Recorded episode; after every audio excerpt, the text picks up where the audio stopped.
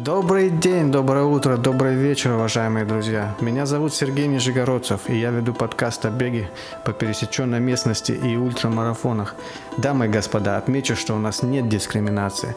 Добро пожаловать на мой подкаст «Тропиночный бег», независимо от того, по какой поверхности вы бегаете. Будь то тропинка в лесу, асфальт в городе, резина тредмила или даже поверхность воды. Мне абсолютно наплевать, если вы не бегаете огромные дистанции в свободное время. Даже если вы просто автобусной остановки периодически бегаете, то этот подкаст для вас. Абсолютно не важно, где вы слушаете мою неформальную передачу. На тренировке, на работе, в машине, в метро, на лекции, поедая пельмени. Если вы не верите в дурацкие мифы, что бег вредит коленям или что бег для молодых и здоровых, то вы слушаете правильную передачу. Итак, начнем.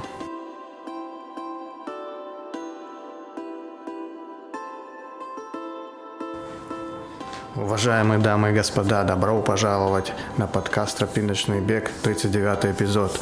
Сегодняшняя история начинается так. В черном-черном каньоне палило полуденное солнце. Вдоль тропы, которая была очень узка, стояло много человек с побелевшими лицами. Некоторые из них блевали в кусты, а некоторые просто склонились и безумно смотрели на, на землю. Но если серьезно, сегодня будет подкаст о том, как я стартовал 15 февраля 2020 года.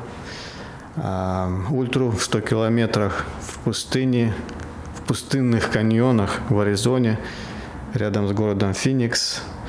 И тропа проходила через город, называется Black Canyons City. Городом назвать не поднимается язык. Скорее всего, это деревушка. Добро пожаловать.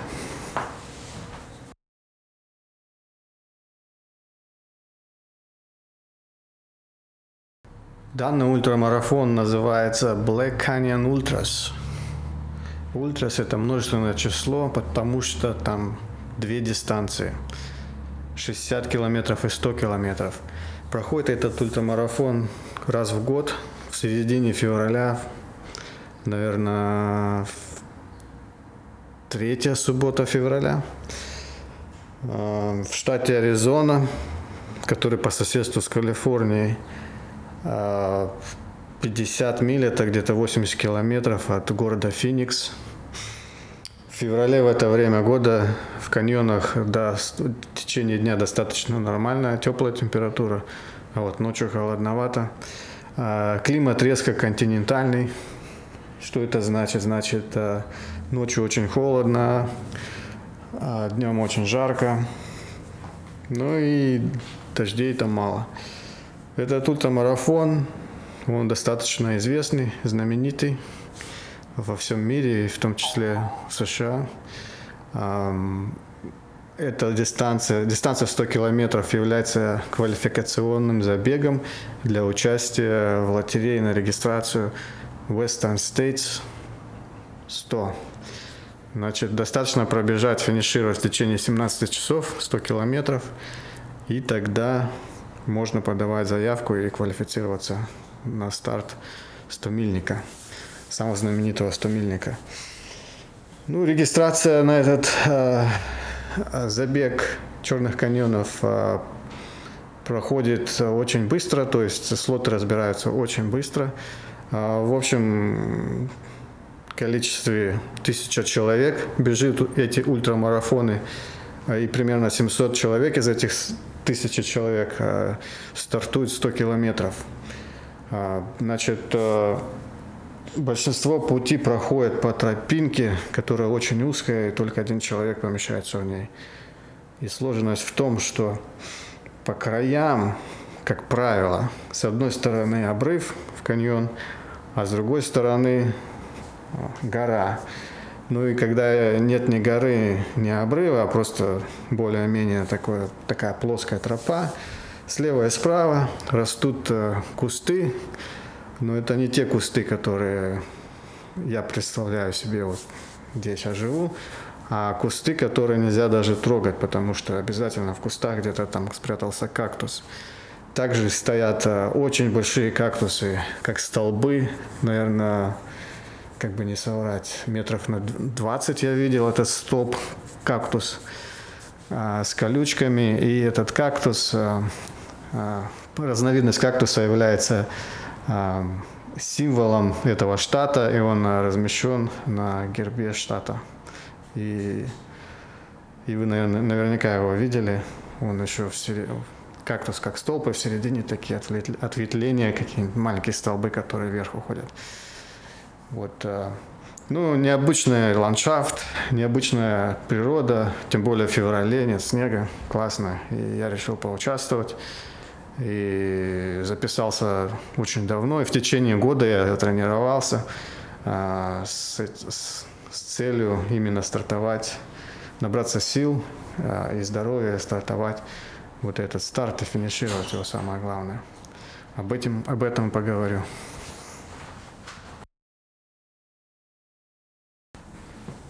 Подготовка и тренировка к этому ультрамарафону в Черном каньоне. А, в общем, она заняла у меня год. А, занимался я под руководством тренера. И, как ни странно, кому не... В общем, кто не узнает, как я тренировался, все удивляются. А моя тренировка была всего лишь 4, 4 раза в неделю, что необычно для подготовки к таким дистанциям. Большинство людей, они бегают минимум 5 раз в неделю на тренировках для подготовки к 100-километровым дистанциям. Ну вот мой тренер сказал 4 раза в неделю. До, до того, как я занимался с тренером более года назад, я бегал по 5 раз в неделю. Но он сказал нет, 4. А, и вот в течение года вот такой вот режим был. Значит, как э, структурировались тренировки? Значит, в понедел... Э, во вторник а, я бежал восстановительную тренировку.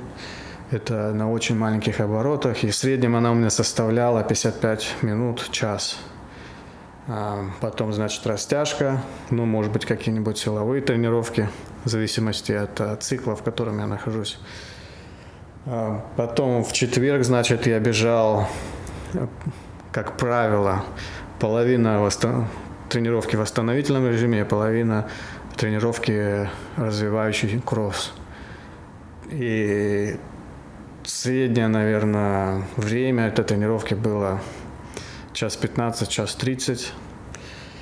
И после этой тренировки обычно силовая, силовые упражнения в течение 8-10 минут. Ну и растяжка. Потом, значит, на субботах, воскресенье был так называемый back-to-back, то есть э, в субботу тренировка и потом воскресенье тренировка. В субботу тренировка состояла обычно из разогрева, восстановительного режима, потом скоростные интервалы, либо фортлеки. Значит, э, э, примерно это было в среднем, в среднем я сейчас скажу, восстановительный, восстановительная часть 30 минут, потом небольшая растяжка, и потом в течение 40 минут-часа скоростные интервалы, интервалы варьировались, могли быть по плоской э, местности, либо в гору, в зависимости от того, как тренер выберет, а, и в зависимости от моего нахождения в тренировочном цикле. И интервалы были, бывали 200 метров, 400 метров, эм, было 800 метров, потом, значит, было под конец уже километр, полтора километра, два километра и даже три километра последние интервалы были. Ну и потом, после этого 15 минут в восстановительном режиме, э, так называемая заминка. Ну и, соответственно, растяжка. Ну и воскресенье была длительная тренировка. Обычно она была Большинство этой тренировки в восстановительном режиме, но иногда чередовали восстановительный режим, а половину бежишь в восстановительном режиме, половину бежишь в развивающем кроссе, в режиме развивающего кросса. И что интересно, вот эта длительная тренировка, она у меня почти всегда была меньше двух часов. То есть э, от полутора часов до двух часов, в зависимости от нахождения в, цик... Э, в определенном тренировочном цикле. И один раз, по-моему, было 2 часа 30 минут, но это было полгода назад. То есть вот так. Кому не говоришь, все удивляются, потому что люди обычно, самая длительная тренировка у них а, не менее трех часов на подготовку этих дистанциях. Ну вот у меня было два часа. Я тоже не верил в свои силы, что вот с такой подготовкой я смогу закончить. Но как оказалось, именно вот с такой подготовкой а, выросла общая физическая подготовка моя, и мне удалось, сейчас уже смотрю и анализирую, мне удалось пробежать 80 километров без а, всякой боли в ногах. Была, конечно, усталость, но не было той жуткой боли, которая присутствовала раньше, когда не тренировался в таком режиме. И только на 80-м километре заболели квадрицепсы. И, в общем, дотянул я до финиша, финишировал. Нормально, мое время было 15 часов 38 минут. Так что вот такой удачный результат. Ну, про климатические условия плохие поговорим после музыкальной паузы.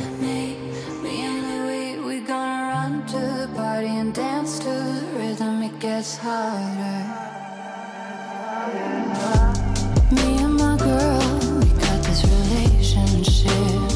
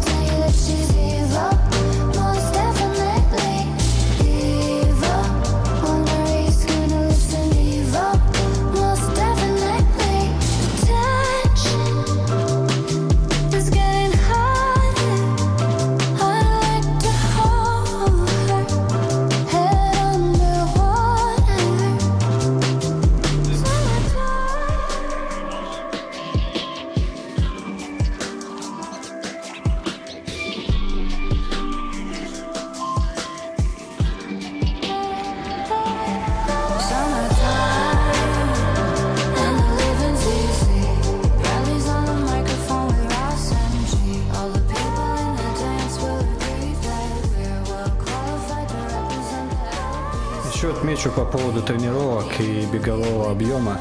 Мой беговой объем весь этот год был в пределах 60 э, километров в неделю. То есть получалось 50-60 километров в неделю, не больше. И этого хватило, как оказалось. По поводу климата. Климат был какой-то непонятный, на самом деле резко континентальный. Нужно, в общем, рассказать, наверное, как я прилетел, как запланировал логистику. Забег, э, старт начинался в субботу утром, в 7 утра. В пятницу нужно было до 7 часов вечера забрать э, номер, биб номер и пакет со всякими там прибамбасами от этого бренда, беговой, от, от бренда этой беговой организации. Ну, в общем, э, я решил прилететь в четверг, а, поспать там ночь, в пятницу забрать свои номера, чтобы без суеты.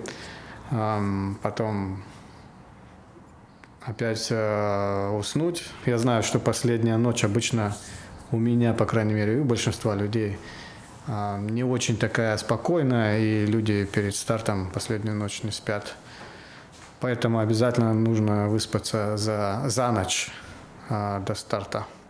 Что я и сделал, в принципе, пролетел э, с Нью-Джерси, с восточного побережья на западное побережье, Феникс. Полет занял 5 часов, прошел нормально. А, прилетел я туда после обеда, заселился в отель. И, в принципе, в четверг а, я ничего не делал, кроме как 30-минутная тренировка беговая была на беговой дорожке в отеле.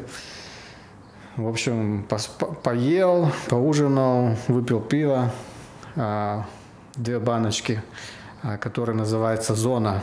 Наверное, от слова «Аризона» они назвали «Зона». Ну и, в общем, лег спать, поспал 8 часов э, нормально.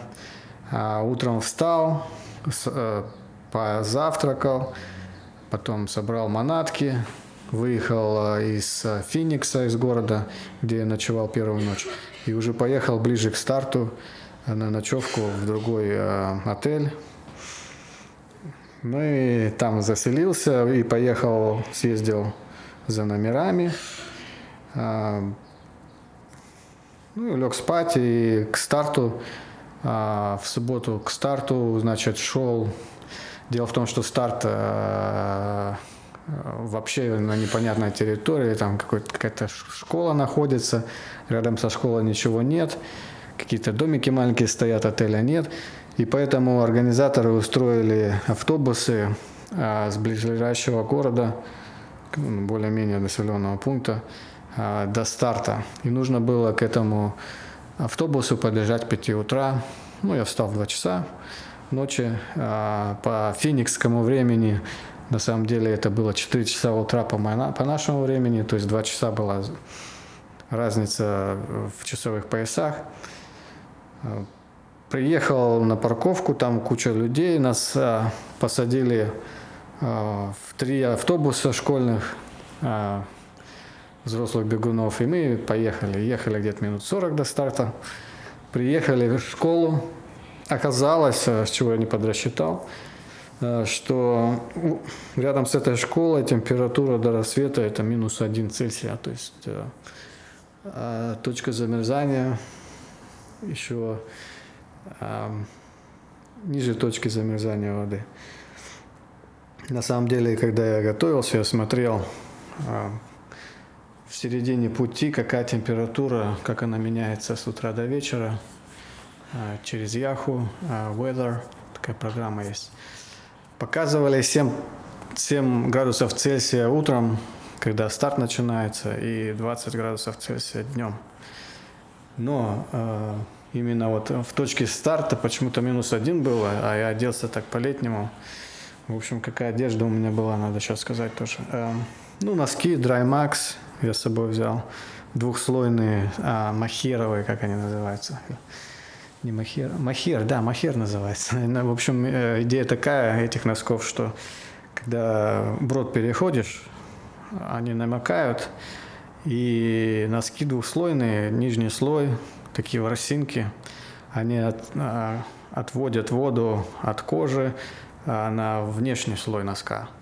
То есть, в принципе, на ощупь носок мокрый, но а, кожа с водой меньше соприкасается. Ну, вот эти Drymax были у меня носки. А другие носки я в заброску закинул. Кстати, с забросками тоже смешная история приключилась, я расскажу попозже. А, в общем, кроссовки я взял Ultra Lone Peak, такие типа клоуновские кроссовки. Мы их клоуновские называем, потому что они а, расширенные а, в области пальцев в стороны. И получается такие, как лапти. А, значит, э, пятка не, по, не поднята, нет подъема пятки, то есть 0 миллиметров подъем пятки у этих а, а, кроссовков.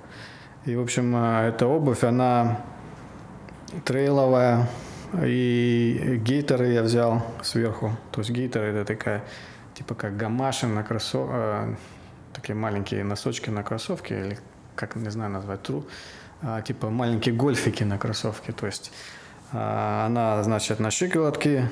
Одна часть э, сжимает щиколотку, а другая часть сжимает кроссовок. И а, грязь, пыль и всякие кусочки, я не знаю, камушков не попадают в кроссовок при беге. Поэтому не нужно каждый раз снимать кроссовок и вытряхать всякую ерунду оттуда. Вот.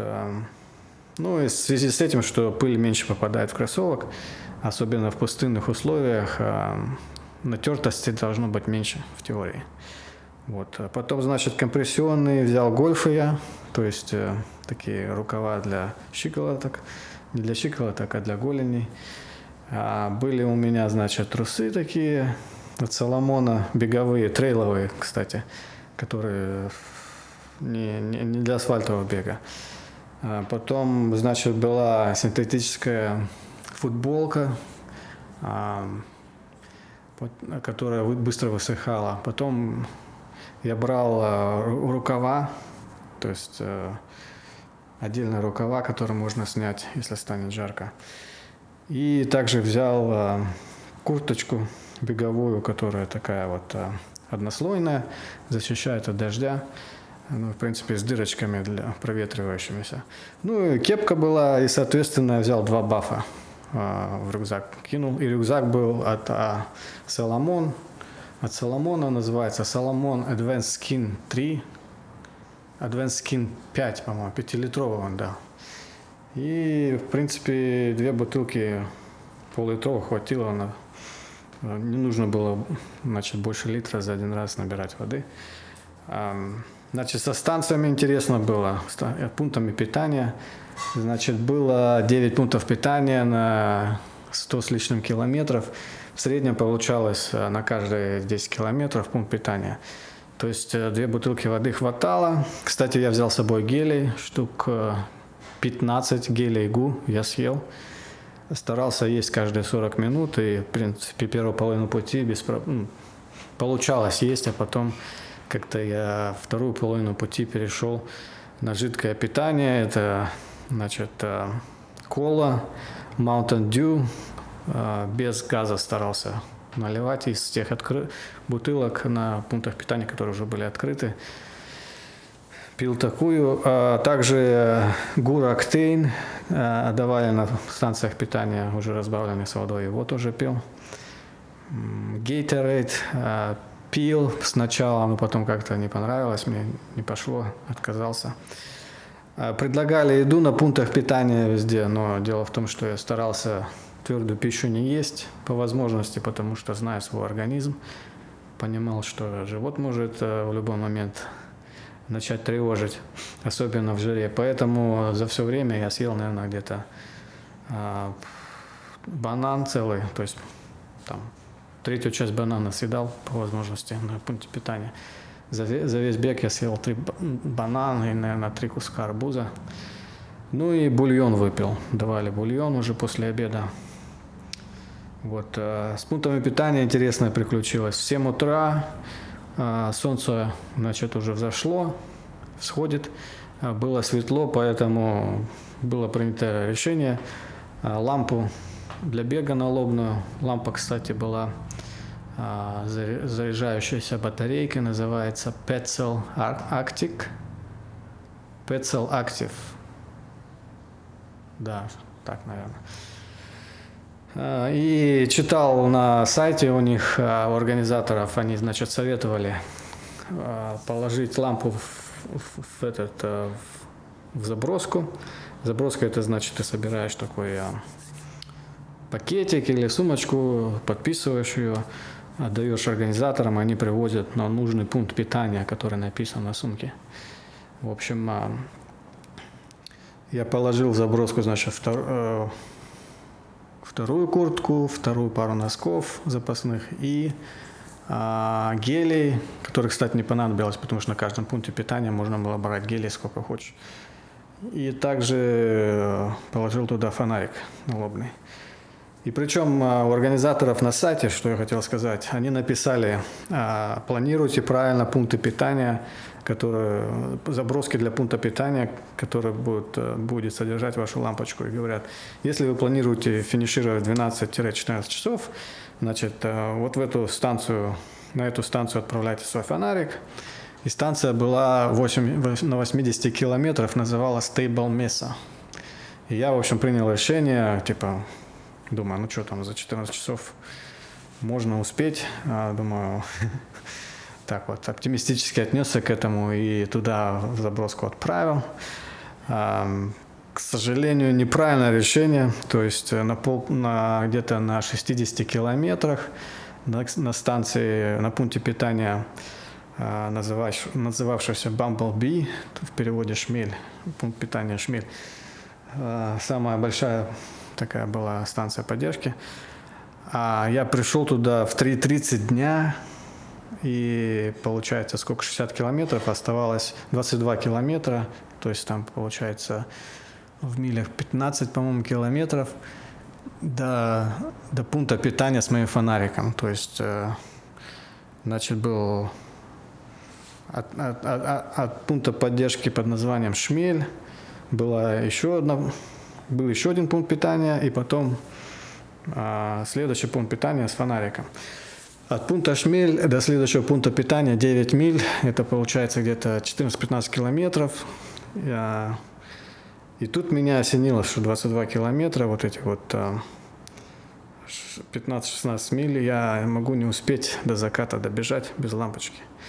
Спросил у человека на пункте питания, когда заход солнца, он сказал 6.13. Ну вот я подумал, надо как можно быстрее пробежать. Кстати, а, очень классная мотивация была не замедляться после 60 километров и наоборот даже прибавить сил, прибавить ходу. И я побежал. Значит, а, а, проскочил эти 15-16 километров с пункта питания Шмели до следующего очень так быстро, по моим ощущениям. Пришел туда и все же понимаю, вот след...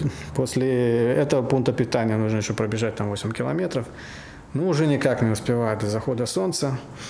Э, как не считал, получается 3-4 километра в полной темноте нужно бежать. И вот э, ультрамарафон называется так, ирони... так э, называется «Черные каньоны». И так иронично сейчас думаю, вот как раз и я испытал этот черный-черный каньон, в котором я бежал без лампочки. Ну, в конце концов, э, я опять э, придал ходу и солнце садится, и уже темнеет, люди достают фонарики, а мы все еще бежим, переходим брод, тут уже э, как бы сумерки. Я как бы, ну, думал, как, как в этой ситуации поступить. Без лампочки же невозможно бежать, можно упасть в это ущелье. Ну, в общем, э, я так подумал, нужно э, на хвоста упасть, упасть каким-нибудь, какому-нибудь бегуну с фонариком и не отступать, и шаг в шаг идти. И, в принципе, можно все увидеть и безопасно добраться до пункта питания. Что я и реализовал. Увидел группу из трех человек, э, мужчина и две женщины. Слава богу, на, нашем, на нашей дистанции было 700 человек стартовало, то есть народу, народ можно было встретить, хоть он и растянулся под конец, но все же. И, в общем, я попросил в общем, чтобы побежать с ними, сзади пристроиться, они не возражали, даже предлагали поставить меня посередине. Ну, посередине я не хотел стоять, ну, думаю, ладно, а, побегу за вами. И так вот мы последние 3-4 километра до станции, я вот за ними гуськом дошел. А, кстати, очень благодарен им за это. Взял лампочку и потом уже один бежал. В общем, вот а, так, такая вот а, такой классный эксперимент был, что можно без лампочки не пропасть. И, кстати, когда бежали в темноте, бежим, бежим, бежим, значит, э, с правой стороны ущелье, с левой стороны гора, и смотрим, какой-то лам... светом лампочки выхватывает ошалевшего мужика, бегуна, который стоит а, а, на трейле и, и без лампочки просто стоит и не двигается. И мы слышим, он говорит, о, можно с вами бежать, у меня вот лампочка на следующем пункте питания. То есть такая же история, как у него. Ну, они говорят, беги, а он меня не видит и пытается за женщиной встать. А я там говорю, ой, ой, осторожней. И, в общем, он опешил и решил подождать следующих бегунов с лампочкой. То есть э, за нами решил не бежать, потому что я без лампочки, он бы за мной бежал. Вот. Э, по поводу климатических условий. Ну вот выбежали мы в 7 утра, разогрелся я, в принципе, вот этой одежды хватило. Потом э, ближе к 10 часам начал разогреваться. Я сначала снял куртку, положил в рюкзак. Потом, значит, рукава снял, положил в рюкзак. А бафы тоже, один баф с шеи снял, который как бы как шарф использовал вначале. А, ну и до старта я, кстати, намазывался а, кремом против загара, что мне помогло не сгореть, потому что солнце палило очень страшно. Плюс еще в 11 утра мы пришли на пункт питания, и там, значит, э, волонтеры предлагали спрей, который вот от э, загара использовал. И я, в общем, даже вот попросил его, чтобы он меня побрызгал. И, кстати, вот этот спрей сам холодный, вот такое приятное ощущение, когда а, на голову, на, на руки, на шею холодное попадает, и даже охладился немного. В общем, и поэтому я не сгорел. Я, кстати, видел под конец уже до, до захода, захода солнца, видел одну женщину, которая бежала очень быстро, но она была вся красная, как рак. То есть ноги, руки, а, лицо, шея, то есть она сгорела. Ну, в общем, а, по поводу вот этого климата, примерно в 11 часов дня стало тяжело бежать, перегрелись мы все. Ну, я сколько не пил, я постарался пить как можно больше. Тем не менее, э, чувствую, что обезводился. А как чувствовал? Чувствовал просто, то есть до 10 утра как бы мочеиспускание работало нормально, а после 10 утра как отрубило. И, в принципе, я до самого финиша, можно сходить, э, можно сказать, финиш полдвенадцатого, а где-то с 10 утра до полдвенадцатого ночи ни разу, значит, не отлил. Чтобы а, такой вот, а, как сказать, а, такой опасный знак, но я старался пить как можно больше, и тем не менее вот обезвоженный был. А, ну, это вот была моя стадия обезвоживания. К счастью, меня не тошнило. А, к счастью, а, передвигаться можно было, но спустя, после 30-го километра, последние 70, 60-70 километров было тяжело. И, в принципе, я, можно сказать, так и не хотел там находиться. Но деваться было некуда, и, в общем, я э, бежал к финишу, потому что понимал, что если сойти с дистанции, то а, попасть к финишу будет гораздо дольше, чем просто до финиша добежать. Потому что, считая от точки А до точки Б, мы бежали а, без всяких кругов, то есть это почти по прямой, ну, извивающая дорожка была. Луна не знает пути, но летит, но летит к этим звездам. Она не знает этажей и стучит с вопросом кто там. Видно миражи и облака Высокого полета. Она кричит звезде помоги Но это не ее забота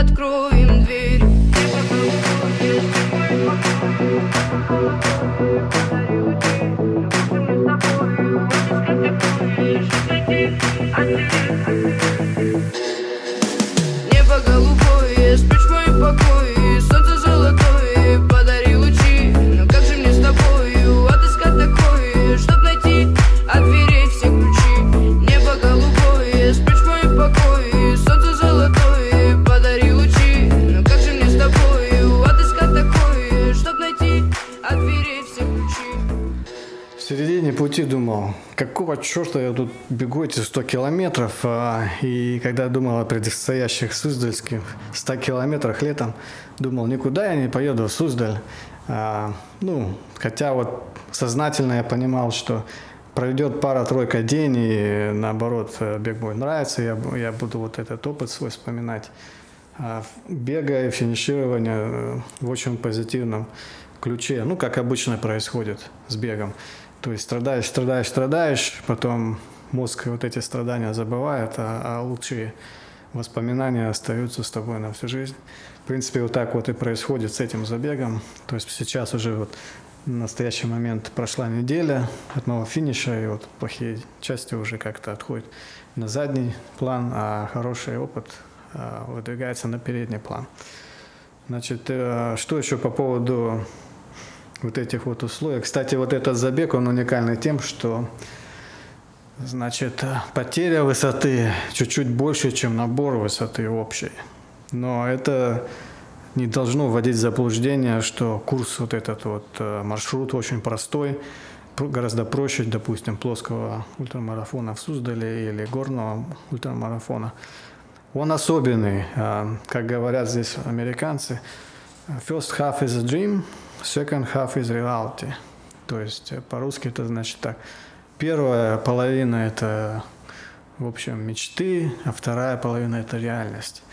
Значит, почему мечты? Потому что а, трейл в основном он такой чистенький, а, бежать э, легко, а, в основном с горочки идет, подъемы небольшие и бежа, бежится легко. Но вторая половина начинаются булыжники, камни, и под конец уже, когда уставшие ноги, а, бежать, даже со здоров... с не уставшими ногами бежать тяжело. Ну, представьте, камни размером, ну, не знаю, наверное, в диаметре 5-10 сантиметров.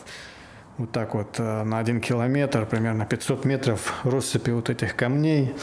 И вот бежишь, и как бы на уставших ногах можно легко лодыжку подвернуть. Ну, в принципе, люди страдали с этими а, покрытиями такими. Ну и сходили. Видел я людей, которые сходили. К тому же еще жара, очень много людей видно было. Встречалось, не очень много, но достаточно людей встречалось. Возле трейла они такие наклонились, наклонившиеся, а, упираются руками в коленках и смотрят, уставившись в землю вниз. Ну, видно, что плохо людям, а, обезвоживание, тошнит или еще что-то. Видел пару-тройку людей, которые прям болевали возле трейла. Ну вот это результат обезвоживания. То есть бежишь очень интенсивно, а организм не справляется. Вот а, было такое. Кстати, по поводу а, кактусов, особенная так, особость особенность такая этого трейла. Ну, такая местность, что в основном везде все кактусы. И вот вроде бежишь, а по краю, тропинка такая узкая, а один человек помещается, только можно гуськом бежать. А, наверное, 90% всего трейла было такой вот, гуськом надо было бежать. То есть, э, чтобы обогнать, нужно выходить э, за трейл. А там вроде бы кусты растут. Ну, под, под, рассматриваешь, вот куст стоит, а внутри куста кактус. То есть э, и видел люди, когда обгоняли вот по бровке, они выходят на эту зеленку, бегут и вот прям вот в кактусы, в кактусы ногами залазят, кактусы пинают. Ну и видел, кстати, люди, очень, очень много людей падали на камни, рассекали там, э, видел, короче, людей с рассеченными коленками до крови. Видел человека, который Э, кактус, очень большой кактус задел прям вот э, бедром, внешней частью бедра. Там, кстати, такие столбы стояли, э, наверное, 10-метровые, 20-метровые, эти кактусы, которые являются национальной гордостью. И вот если такой задеть об колючку ногой, то да, там такая царапина будет. То есть вот такой, такой, такая вот, такой интересный ландшафт, ландшафт необычный. А, ни разу я не был в таких вот а, местах. Очень классный забег, мне понравился. Дали пряжку. Пряжка у меня первая за, за финиш. И вот этот вот а, ультрамарафон, он является, как я говорил, квалификационным для Western States 100. Так что не зря пробежал, буду его использовать для регистрации на Western States 100. Кстати, на еще вот а, такая вот а, вещь интересная получилась. На старте я встретил, во-первых, Ларису Евсееву, которая участвовала в этом подкасте в первых эпизодах, э, в первых выпусках. Э, где-то больше года назад, она еще тогда не была ультрамарафонцем, но в этот раз она, в общем, пробежала 100-километровый ультрамарафон, в первый, в первый раз финишировала. Вот встретил ее там, хотя она тоже вот э, живет на восточном побережье, можно сказать, километров 30 от меня, мы лично не встречались, а на том забеге встретились первый раз. В общем, поболтали, поговорили, классно, в общем. Так, э, встреча прошла. Перед стартом где-то час вот, занимались тем, что сидели, разговаривали. Также встретил, что удивительно, встретил а, Джо Мик. А, был, был эпизод а, прошлым летом а, с Джо Мик. Она победительница, в общем, это бегунья из Великобритании, победительница Суздальского забега прошлогоднего среди женщин. И она приехала в Аризону на этот старт. Там подошел, поздоровался, поговорили мы с ней чуть-чуть. И, в общем, она очень классный результат э, добежала до финиша, классный результат показала, пятое место среди женщин заняла в этом э, забеге. Ну, понимаю, что перелет много сил отнимает, плюс разница в часовых поясах, тяжело бежать. Тем не менее, она показала очень отличный результат, я считаю.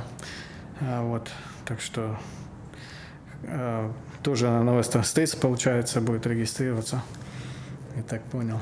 Ну вот, классный такой опыт. И финиш, кстати, финише тоже рассказать нужно особо. Финиш у меня получился где-то полдвенадцатого ночи. Финишировал, тут сразу мне дали пряжку, темнота. Народ на финише сидит э, возле костра, ест пиццу. Я тоже пиццу поел, но что-то как-то она мне не очень пошла, не доел пиццу свою. И там, значит, э, два автобуса курсировало между финишной линией и примерно 15 минут едет и приезжает парковки, где у меня машина оставлена, арендованная. И уже от парковки нужно было добираться до отеля. А, в общем, минут 5 ехать до отеля с этой парковки. Ну, в общем, а, дождался шаттла, уехал. Кстати, на финиш тоже а, на старте, как бы на экспо даже закинул, я дал две, две заброски. Одну заброску с лампочкой, которая говорила, вторую заброску с чистой одеждой, с теплой осенней одеждой на финишную линию. И вот там пошел, забрал свою заброску на финише, переоделся уже в а, более-менее такую одежду, потому что уже холодать начинает ночь. То есть уже где-то плюс 7 было на финише. Ну, в общем, доехал на этом автобусе на шаттле до парковки, сел в машину кое-как, доковылял приехал в отель, уже первый час ночи, получается, принял ванну, а, значит, самолет у меня из Феникса в 6.30 утра, то есть это нужно, значит, быть в 5.30, в 5, в 5.30 в, в аэропорту. Нужно еще машину сдать э, в, этот, в центр по аренде машины, от него еще добираться на автобусе минут 15, э, на шаттле э, с этого места до аэропорта. Вот так странно у них сделано. Обычно сразу в аэропорт э, машину отвозишь. Встаешь, и ты в аэропорту уже. Поэтому нужно было просыпаться в три ночи и собираться уезжать. Ну, в общем, я лег спать где-то и проспал там полтора часа. Собрал манатки свои, выехал в три часа ночи, доехал без происшествий до аэропорта, до, в смысле, до места сдачи машины, сдал машину, потом в аэропорт. В 6.30 сел, Э, сел на, на самолет, который в 6.30, э, тут перед посадкой решил позавтракать, но очень, э, так сказать, время раннее, все эти дели и кафешки не работают, в общем, зашел там в какой-то этот киоск, взял чипсов, йогурт, что еще там взял,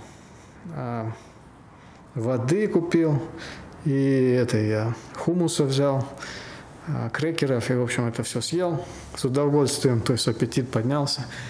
Сел в авто, в самолет и, короче, и не вставал до самой посадки. То есть просидел на, одно, на, на одной сидушке, а, получается, 4 часа. То есть, ну, опять же, обезвоживание, в туалет вставать не надо.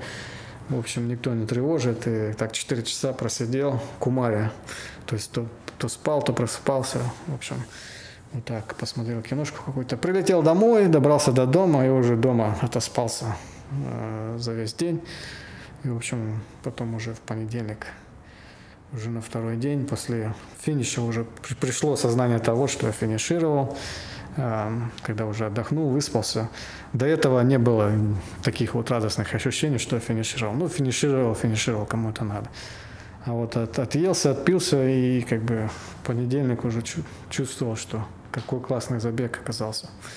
Ну вот, в общем, так, так, э, такая, такое у меня было приключение. Думаю, вам понравился мой беговой отчет.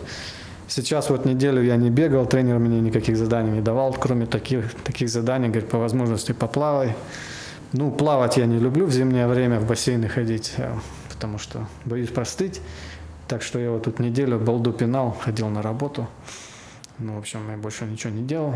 Сидел за компьютером. Ну, там в пинг-понг играл на работе пару раз в обеденный перерыв. И все. А, ну, вроде ноги уже отошли, уже чувствую, что могу бежать. Со следующей недели начинаются тренировки у меня, я так думаю. То есть одной недели достаточно, чтобы мне отдохнуть от, от 100-километрового забега. Ну и, соответственно, сейчас будем ходить режим забега. Обычно тренер мне дает э, вход э, в нормальный режим 2-3 недели. То есть э, первая неделя точно никаких скоростных не будет. Маленькие нагрузки. Вторые недели тоже маленькие нагрузки. Третья неделя начнутся, наверное, расти нагрузки. Вот такой опыт. Следующий забег у меня Хайнер э, через пару месяцев, ну, полтора, через полтора месяца даже. В общем, 25-километровый э, забег в Пенсильвании, в горах. Значит, э, большой набор высоты, большой, большая потеря высоты. Ну, 25 километров. В прошлом году я бежал 50 километров дистанцию, но в этом году взял 25 потому что понимаю, что после 100 километров можно не восстановиться. К тому же они очень, на финише у них там вечеринка проходит, они там барбекю делают из курицы, пиццу дают, сладости, пиво на разлив бесплатное. И, в общем, а после 50 километров прибегаешь, уже поздно, народа нет, и уже и пиво-то не особо хочется. А после 25 километров будет классно. Вот это у меня будет этот старт, и следующий старт будет в Суздале в середине июля. Вот э, план такой, будем готовиться.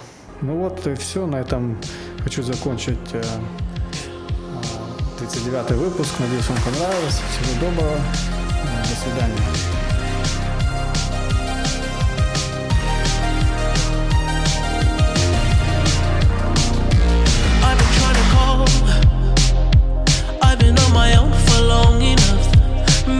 Can show me how to love. Maybe. I'm going through a drought. You don't even have to do too much. You can turn me on with just a touch,